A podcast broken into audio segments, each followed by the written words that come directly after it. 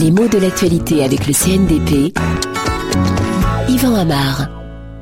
L'alerte suscitée par cette grippe qu'on appelle encore la grippe porcine, mais on va peut-être changer, eh bien cette alerte s'enflamme, prend des proportions inquiétantes. Les yeux d'abord se sont tournés vers le Mexique, puis vers les États-Unis. On dit maintenant qu'il existe des cas en France, euh, en Europe, la contagion est voyageuse, les voyages sont rapides et on craint cette épidémie à tel point que dans la presse de ce matin et même d'hier soir, j'avais remarqué à plusieurs reprises le mot pandémie. Alors, qu'est-ce qu'une épidémie? Qu'est-ce qu'une pandémie?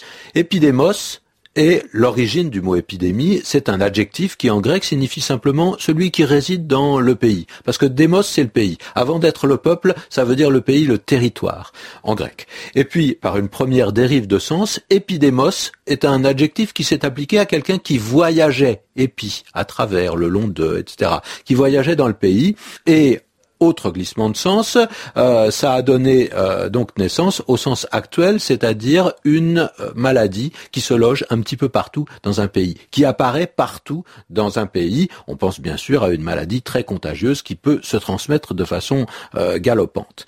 Et le mot pandémie a un sens un petit peu différent parce que on peut le considérer comme un intensif d'épidémie, un superlatif si vous voulez. Aujourd'hui, il désigne une épidémie mondiale qui s'est généralisée.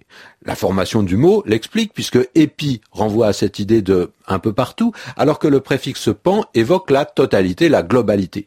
Cela ne signifie pas que toutes les portions habitées de la Terre sont touchées, mais que l'épidémie ne connaît pas de frontières, elle n'est pas localisée sur un territoire et elle touche des lieux très éloignés. Alors, ce mot pandémie, on le trouve en français à partir de la moitié du XVIIIe siècle, mais à l'époque de sa naissance, il avait une signification plus restreinte. Il voulait dire simplement que l'épidémie n'était pas concentrée dans une région, mais qu'elle pouvait s'étendre à tout un pays.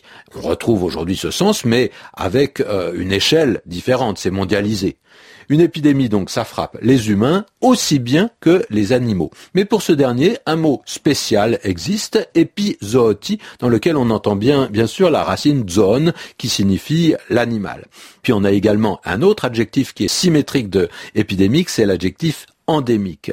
Endémique veut dire dont la présence n'est pas toujours intense, mais euh, dont la présence est habituelle dans certaines contrées, avec des périodes de demi-sommeil, euh, et d'autres, hélas, qui sont plus actives. Ainsi, on dit que le paludisme est une maladie qui est endémique dans de nombreux pays, c'est-à-dire que on n'est pas dans une situation d'épidémie, mais euh, le paludisme n'est jamais réellement éteint, il est susceptible de se réveiller.